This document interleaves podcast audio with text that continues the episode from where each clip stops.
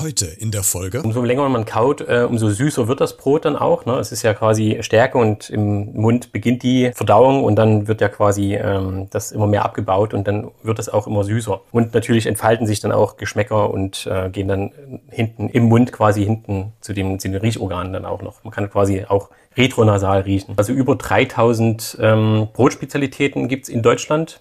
Wie kam es eigentlich zu dieser Vielfalt? Durch verschiedene, auch wieder verschiedene Dinge. Erstens die Anbaugebiete. Äh, das im, im, Norden ist eher so der Roggenanbau und im Süden ist eher so Weizen-Dinkel heimisch. Und äh, dadurch kamen dann irgendwie immer mehr verschiedene Brotsorten zustande. Auch durch den Föderalismus dann noch geprägt. Ne? Dass dann eben jeder, jedes Bundesland auch so seine Vorlieben hatte und dadurch ähm, wurde dann eben immer mehr Vielfalt geboten. Hallo und herzlich willkommen zu dieser neuen Podcast-Folge. Ich könnte mir vorstellen, dass du es jetzt gerade wahrscheinlich vor dir liegen hast, wenn du diese Folge sehr früh morgens hörst, oder du es schon vor dir liegen hattest, weil es jetzt vielleicht schon Mittag ist, oder aber du es vielleicht noch vor dir liegen haben wirst, weil du es heute Abend isst. Die Rede ist von Brot. Ganz viele Deutsche mögen dieses Lebensmittel und äh, wir wollen das mal genauer unter die Lupe nehmen mit einem Brotsommelier. Ja, gibt's tatsächlich. Nicht nur für Wein, sondern auch für Brot. Und da sind wir schon beim ersten Thema, nämlich was ist eigentlich ein Brotsommelier? Wie wird man da ausgebildet? Wo liegen da die Schwerpunkte? Und welche Tipps gibt uns denn der Experte rund ums Thema Brot? Das und vieles mehr gibt es heute in dieser Folge zusammen mit meinem heutigen Gast, nämlich mit Ricardo. Also, lasst uns anfangen, nicht lange rumschnacken. Eine neue Folge von Beredet der Talk mit Christian Becker. Heute zu Gast. Ja, also ich bin Ricardo Fischer. Ähm, ich bin seit 20 Jahren Bäcker, seit über 20 Jahren, seit über 10 Jahren Meister und seit äh, kurzem jetzt eben geprüfter Brotsommelier. Ich habe seit neun Jahren eine eigene Bäckerei, eine Handwerksbäckerei. Ähm, wir stellen ausschließlich Bio-Brote her. Fischers Bäckerei heißt die. Und ja, und die Philosophie dahinter ist damals schon gewesen, mit natürlichen Rohstoffen zu backen, so wie es wie es früher war, mit Sauerteigen, mit Vorteigen, also wirklich äh, ohne Schnickschnack, ohne Doping so, so rein, wie es möglich ist. Und das ist ja das Beste. Und dann schmeckt das Brot ja meistens am besten. Und Ricardo, ich finde das ganz spannend, mit dir über dieses, äh, über diese Brotsommelier-Geschichte zu sprechen. Aber äh, bevor wir inhaltlich richtig einsteigen, äh, was war denn das letzte Brot, was du heute gegessen hast? das war ein Zwirbelbrot von uns. Also das ist so ein Baguette-ähnliches Brot mit einer langen Reifezeit und ja, viel Aroma quasi. Wie, wie heißt das? Zwirbelbrot? Zwirbel haben wir das genannt, genau. Das ist eigentlich wie so ein Baguette-Teig, der lässt, äh, lässt man halt sehr lange reifen, äh, sehr weicher Teig, sehr lange Reifezeit. Genau, und dadurch entsteht viel Aroma und Geschmack.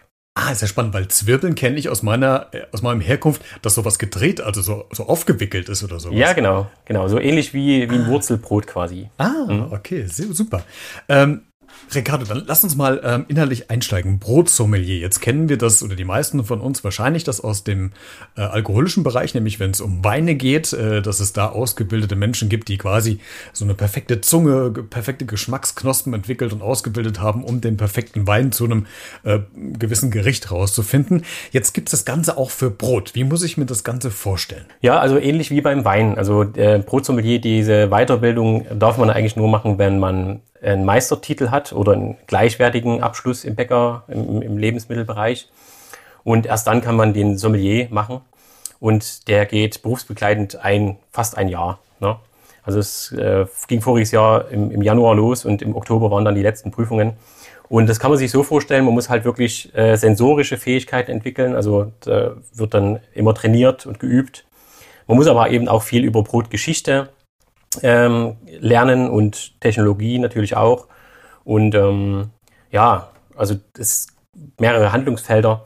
Äh, ganz spannend. Ich finde sowieso so spannend. Äh, ich suche tatsächlich gerade noch so einen Weinsommelier, mit dem ich auch mal über diese Weinausbildung sprechen kann. Also falls gerade jemand hört, bitte gerne bei mir melden. Aber wir bleiben mal bei der, bei der Brotgeschichte. Du hast ja eben gesagt, diese Sensorik, also diese Geschmacksnerven, die, die ausbilden zu können. Kann das im Grunde jeder?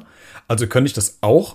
Oder gibt es tatsächlich Menschen, die können das nicht, weil die in irgendeiner Art und Weise vielleicht irgendwie, also es klingt jetzt negativer, als es gemeint ist, aber beeinträchtigt sind? Also, oder kann das jeder machen? Ich denke, es kann jeder, wenn man, wenn man, wenn man dranbleibt und immer lernt und übt. Ne? Also man muss das schon auch üben und einfach dann diese, diese Achtsamkeit entwickeln, da, da genauer hinzugucken, das Brot ein bisschen bewusster zu, zu schmecken. Also in Deutschland ist ja alles schnell, schnell, Fast Food und äh, schnell reingehauen, am liebsten noch äh, im Auto nebenbei.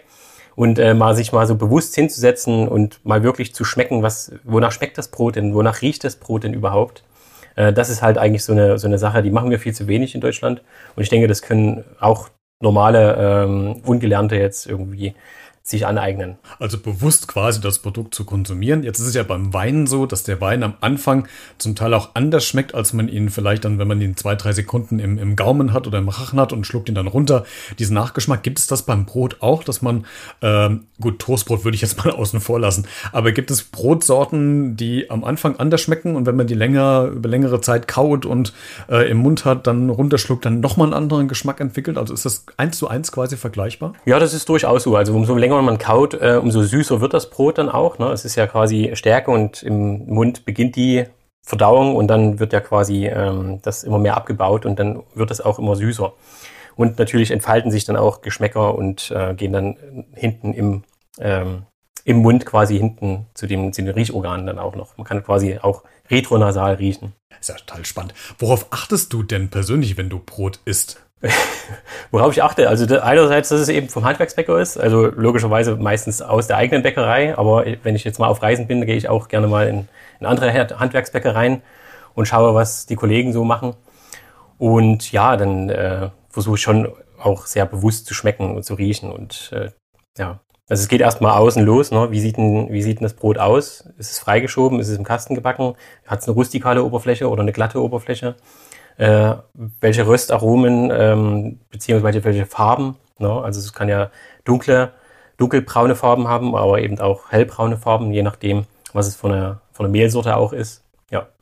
Also gibt es ganz viele, ganz viele Dinge, die man so analysieren kann. Okay. Wenn ich mir den Privatmann Ricardo jetzt mal im Urlaub vorstelle und er morgens, äh, ich spinne jetzt einfach mal rum, äh, irgendwo Brötchen holt, sei es in Deutschland oder sonst irgendwo, an das Kannst du eigentlich noch unbefangen in irgendeine andere Bäckereien reingehen, ohne schon direkt zu analysieren, oh, das sieht aber zu dunkel aus, das ist aber zu hell, äh, das ist zu klein, das ist viel zu groß. Also, weißt du, was ich meine? Also kannst du abschalten, wenn du in, in, in Privatsituationen in Bäckereien gehst oder bist du immer in dieser Analysefunktion mit drin? Ich glaube, so richtig abschalten kann man nicht mehr. Das ist, glaube ich, letztens mal ein Video gesehen bei TikTok irgendwie von einem Fliesenleger, der dann im Urlaub so, oh, die Fugen sind nicht ordentlich. Und so, so ähnlich ist es beim, beim Bäcker auch, ne, dass man dann irgendwo hingeht und sagt, ach, naja, das hätte ein bisschen brauner sein können, das Brötchen. Ja. ich glaube, das hört nicht auf. Haben denn eigentlich deine Freunde mittlerweile Angst, sich irgendwie einzuladen auf irgendwelche Part Gartenpartys, Grillpartys mit frisch gebackenem Brot? Bringst du Brot dann selbst mit oder wie ist das da? ja, das kommt drauf an. Also doch, ich bringe dann schon meistens Brot mit. Das äh, wird er dann meistens erfragt. Bring, kann, kannst du Brot mitbringen? Ja, ja klar. ich glaube, das würde ich aber wahrscheinlich auch machen. Kannst du ja. denn ähm, oder hast du eine Erklärung da, dafür, warum wir Deutsche so als brotverrückte Nation gelten? Also ich glaube im Ausland, wenn man unterwegs ist, äh, haben wir, glaube ich, so einen Stempel auf der Stirn, dass wir gerne Brot mögen. Und in den meisten Ländern außerhalb von Deutschland oder Europa ist es ja gar nicht so einfach. Also Italien sind ja nicht so diese Brotesser vormittags, es gibt ja noch andere. Warum sind wir Deutsche denn so brotverrückt? Ja, das hat mehrere Gründe. Ähm, also zum einen haben wir eine riesengroße Brotvielfalt, also über 3000 ähm, Brotspezialitäten gibt's in Deutschland. Natürlich jetzt nicht bei einem Bäcker, sondern eben verteilt auf alle äh, 10.500 Bäcker. Und äh, das ist der eine Punkt. Und wie kam es eigentlich zu dieser Vielfalt? Ähm, durch verschiedene, auch wieder verschiedene Dinge. Erstens die Anbaugebiete. Äh, das im, im, Norden ist eher so der Roggenanbau und im Süden ist eher so Weizen-Dinkel heimisch. Und äh, dadurch kamen dann irgendwie immer mehr verschiedene Brotsorten zustande. Auch durch den Föderalismus dann noch geprägt. Ne? Dass dann eben äh, ja jeder, jedes Bundesland auch so seine Vorlieben hatte und dadurch ähm, wurde dann eben immer mehr Vielfalt geboten. Genau, und ähm, ja, wenn man so ins Ausland geht, äh, Steffi Graf hat zum Beispiel auch mal gesagt, ne, also es, äh, was ich hier vermisse, ähm, ist das deutsche Brot. Und das hört man ganz oft, auch von anderen äh, Prominenten. Genau. Hat man meistens äh, oder ganz oft im, Ausland. Ähm, was auch so, äh, ich vielleicht ist es auch Corona-bedingt, dass es so einen Trend gab, aber in den letzten äh, Monaten haben ja ganz viele ähm, Deutsche das Brot selbst backen für sich irgendwie entdeckt. was brauche ich denn für eine Grundausstattung in der Küche, um möglichst gutes Brot herstellen zu können? Also sei es von den Zutaten, sei es aber auch vom Zubehör des Backens. Kannst du uns da vielleicht Tipps geben? Was müsste ich mir anschaffen, damit, ich meine, man, man soll natürlich den Bäcker vor Ort noch unterstützen unterstützen, aber damit ich mir auch mal schnell mal selbst ein Brot machen kann. Was gibst du uns da für Ratschläge? Ja, vom Prinzip her, wenn man anfängt, äh, reicht ja erstmal der, der Backofen äh, und eine, eine Schüssel und dann geht es los, Mehl rein, Wasser rein. Äh, wenn man Sauerteig hat, ähm, kann man sich ja organisieren oder eben ein bisschen Hefe. Und da kann man erstmal anfangen mit der Hand zu kneten. Da braucht man eigentlich keine Knetmaschine und nichts. Ja, was dann noch hilfreich ist, äh, so Teigspachteln oder Schaber, die haben verschiedene Bezeichnungen. Äh, manche sagen Teigkarte dazu, also es ist eigentlich ein und dasselbe Ding. Es ist halt so ein aus Kunststoff meistens so ein längliches ähm, Teil, wo man dann quasi ja, den Teig teilen kann, beziehungsweise auch richtig aus der Schüssel rausbekommt. Genau. Ja, so fängt man dann an und äh, dann steigert man sich so langsam, dass man vielleicht noch spezielles Messer braucht zum, zum Einschneiden des Brotes oder irgendwelche Vorrichtungen oder auch eine Teigknetmaschine. Je nachdem. Aber Anfangen ist eigentlich relativ simpel.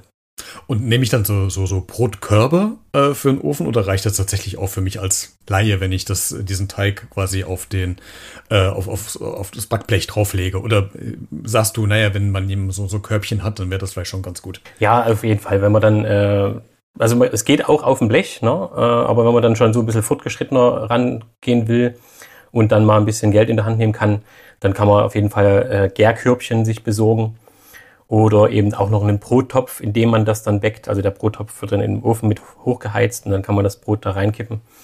Und ja, also da, da gibt es dann keine Grenzen, was man dann noch alles so machen kann. Jetzt gibt es ja ganz viele ähm, Mythen, äh, Ricardo, was die Aufbewahrung des Brotes äh, betrifft. Die einen wickeln das in Plastikbeutel, die anderen legen das in ein Papiertuch äh, oder ein Handtuch rein in den Backofen, äh, weil es da meistens etwas luftdichter verschlossen ist. Die anderen haben so Tontöpfe, wo die Brotleibe reingelegt werden. Äh, kannst du uns einen ultimativen K Tipp geben, wie ich quasi das Brot möglichst lange frisch und knusprig halte? Weil das ist auch so ein Phänomen. Wenn ich ein Brot kaufe, das am ersten Tag frisch, total super. Und am nächsten Tag, super. Es ist also wieder, also könnte ich mit dem Gummifinger drauf, drauf tippen. Hast du einen Tipp, wie ich quasi Brot frisch halten kann? Ja, also fachgerecht ist am besten, wenn man es in so einem Steinguttopf lagert, der am besten noch so ein paar Löcher drin hat. So zwei, drei Löcher sind da meistens drin, dass einfach ein bisschen die Luft zirkulieren kann. Und dann sollte man natürlich trotzdem noch äh, einmal täglich den Topf lüften. Im günstigsten Fall, wenn man, wenn man daraus isst. dann wird er sowieso gelüftet. Ne? genau. Ja, ähm, ansonsten Sauerteigbrote sind sowieso immer zu bevorzugen, also vom Handwerksbäcker natürlich oder selbst gebacken. Und äh, die halten auch dadurch länger frisch, weil die Säure quasi den pH-Wert senkt und dadurch einfach Schimmelpilz sich nicht mehr so wohl fühlt.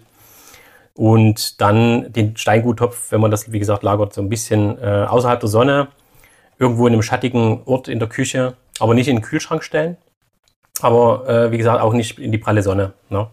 Lieber so ein bisschen schattiges Plätzchen, aber bei Raumtemperatur. Das funktioniert am besten. Super, haben wir dort den Tipp auch schon mal von dir bekommen. Ähm, das Backen ist ja auch es ist ein Handwerk, es ist ein traditionelles Handwerk in Deutschland. Und äh, in der letzten Zeit hört, hört, man, wenn ich auch mit Firmen ähm, spreche oder vor Ort bin, dass der Nachwuchs äh, tatsächlich fehlt, dass es ein Problem ist, den Nachwuchs quasi in das Handwerk reinzubekommen. Wie sieht's denn bei euch, bei den Bäckern und äh, Bäckerinnen aus. Äh, seid ihr auch verzweifelt noch auf der Suche nach, nach äh, Nachwuchs oder habt ihr da Gott sei Dank genügend Bewerber, die quasi in die nächste Generation reinrutschen wollen? Also in, äh, in meinem eigenen Betrieb Fischers Bäckerei, wir haben jetzt momentan das Luxusproblem, dass wir viele äh, Auszubildende, also viele Bewerbungen bekommen haben und da jetzt überlegen müssen, nehmen wir sie jetzt alle oder, oder wie, wie muss, ja, das ist wirklich jetzt gerade so ein bisschen, bisschen so ein Luxusproblem gerade. Aber grundsätzlich äh, aufs gesamte Bäckerhandwerk sind schon noch viele Lehrstellen frei. Und äh, es ist auch so, weil da ein falsches Bild geprägt ist in der Gesellschaft. Also das Erste, wenn man sagt, man ist Bäcker, wenn man jemand Neues kennenlernt und sagt, es ist Bäcker, man ist Bäcker, dann kommt, ach, da musst du ja zeitig aufstehen. Es ist aber, ja, genau. genau, es ist aber gar nicht immer so der Fall. Also es gibt ganz viele Bäckereien, die fangen gar nicht mehr so zeitig an. Die haben selber gesagt, wir wollen ausschlafen und fangen dann eben viel später an zu backen. Äh, andere wiederum haben eben Schichten, wo dann sogar die Bäcker auch froh sind, wenn sie eine Nachtschicht haben, kriegen sie Nachtschichtzuschlag und andere sagen, nee, ich will lieber den Tagschicht und so weiter. Also das ist schon, ist schon sehr gemischt und, ähm, und es gibt aber immer noch dieses alte Bild, so, ach, nachts um drei aufstehen oder sowas, ne? Das ist halt immer noch geprägt. So.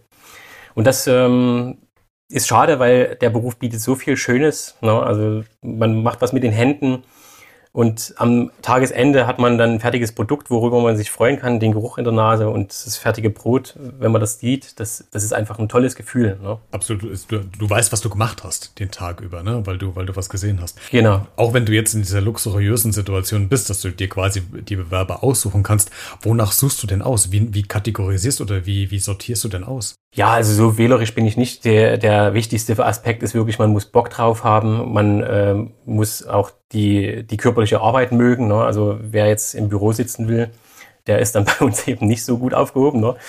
Und ich sag mal so, ich bin mehr zum Bürobäcker geworden jetzt äh, und das fehlt mir manchmal. Die Backstube fehlt mir manchmal diese körperliche Aktivität und die Bewegung und ähm, bleibt man ja auch fit, ne? Von, ohne dass man jetzt ins Fitnessstudio muss. Du bist ja auch äh, einer von, von wenigen Bäckern, ich habe mal so ein bisschen im, im Netz geguckt, bei Instagram oder bei anderen Portalen, die auch äh, Social Media ziemlich aktiv sind. Äh, du bist ja bei TikTok äh, sehr erfolgreich mit, ich weiß nicht, ob das noch stimmt, aber mit rund 180.000 äh, Followern, die, die du da hast. Was machst denn du da genau? Das hat so ein bisschen aus dem Hobby heraus angefangen. Ähm eigentlich wollte ich den Leuten so meine Liebe zum Backen zeigen und das ist eigentlich, das ist eigentlich die Hauptmission irgendwie, dass ich so die, die Liebe zum Beruf zeige und was für tolle Produkte wir da herstellen. Und dann ging das so ein bisschen so weiter, dass ich auch Hobbybäckern eben gezeigt habe, wie man ein richtiges Brot bäckt und was, was man da beachten kann.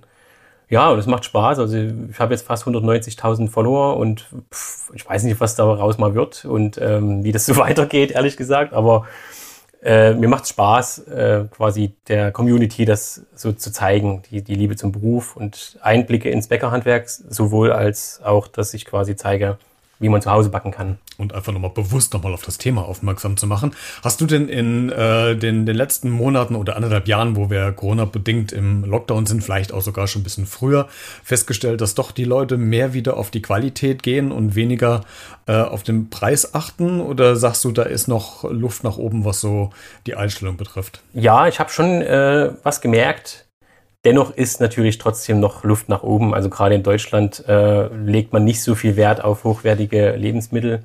Es ändert sich, aber es ändert sich sehr langsam. Und äh, aber ich denke, wir sind auf einem guten Weg, ne, dass das äh, positiv wird. Aber generell in anderen Ländern, wenn man jetzt nach Italien oder nach Frankreich oder Schweiz guckt, da wird viel mehr Wert auf Lebensmittel, auf hochwertige Lebensmittel gelegt und viel mehr Geld ausgegeben. Fast zum Schluss des äh, Gesprächs noch die Frage, wenn ich jetzt als ähm, Normalbürger in, in eine Handwerksbäckerei reingehe, ähm, kann ich denn auf einen relativ guten ersten Blick erkennen, was frisch ist und was vielleicht äh, nicht mehr ganz so frisch ist. Ich meine, ganz viele Bäckereien, die zeichnen das ja aus, dass es Ware zum Vortrag zum halben Preis gibt. Das finde ich auch ganz gut. Aber wenn ich jetzt äh, spontan jetzt in den Laden reingehe, vielleicht bei Brot oder bei Brötchen, woran sehe ich denn persönlich, das ist jetzt gerade echt wirklich frisch, das ist noch knackig, ohne es angepackt zu haben? Ähm, ja, das kann man eigentlich gar nicht so erkennen mit bloßem Auge, denke ich.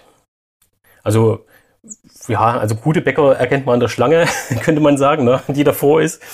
Aber das ist nicht unbedingt immer so. Äh, wenn man nur ja, in einer Seitenstraße äh, die Bäckerei hat oder sowas, dann ist es nicht unbedingt immer gegeben. Aber ja, gute Frage. Also es muss, es muss auf Appetit wecken irgendwo, wenn man das sieht und dann die Theke schon sehr ansprechend aussieht und Appetit weckt, dann ist es schon, ist es schon viel wert. Aber ansonsten frisch sind die Waren immer. Natürlich gibt es vom Vortag, aber dies muss dann wirklich so gekennzeichnet sein auch. Ne? Also gehst du quasi auf, auf, den ersten optischen Eindruck des, des Ladens und äh, wie es vor Ort dann ist. Okay. Ricardo, letzte Frage. Ähm, vielleicht ein bisschen provozierend und einem Bäcker nicht würdig in deiner Position. Aber ist Toastbrot für dich noch, äh, noch Brot? Ja, das ist trotzdem Brot, klar. Also es gibt ja auch Handwerksbäcker, die Toastbrot machen. und ich esse auch ab und zu mal, wobei ich habe jetzt sehr lange kein Toastbrot gegessen, aber früher habe ich auch Toastbrot gegessen. Ist schon auf dem Brot. Alles klar, dann haben wir die, die Meinung auch von dir. Ricardo, vielen Dank, dass du heute äh, zu Gast warst. Ja, sehr spannend äh, zu hören, wie man als Brotsommelier ausgebildet wird, wie man dann arbeitet und dass du uns so einen kleinen Einblick in dein Berufsfeld gegeben hast. Vielen Dank, dass du da warst. Danke gleichfalls, hat mich sehr gefreut. Wenn du noch mehr Infos zu meinem heutigen Gast haben willst, dann schau wie immer in der Podcast-Folgenbeschreibung vorbei in den Shownotes. Da habe ich dir noch mal ein paar Links eingesetzt. Da kommst du nämlich direkt zum Brotprofi zu Ricardo und kannst da dir eventuell noch mal ein paar neue Infos holen oder dich ein bisschen ja, umschauen, was der Gute so alles macht. In diesem Sinne, wir hören uns nächste Woche Donnerstag spätestens wieder. Bleib gesund und neugierig. Ciao.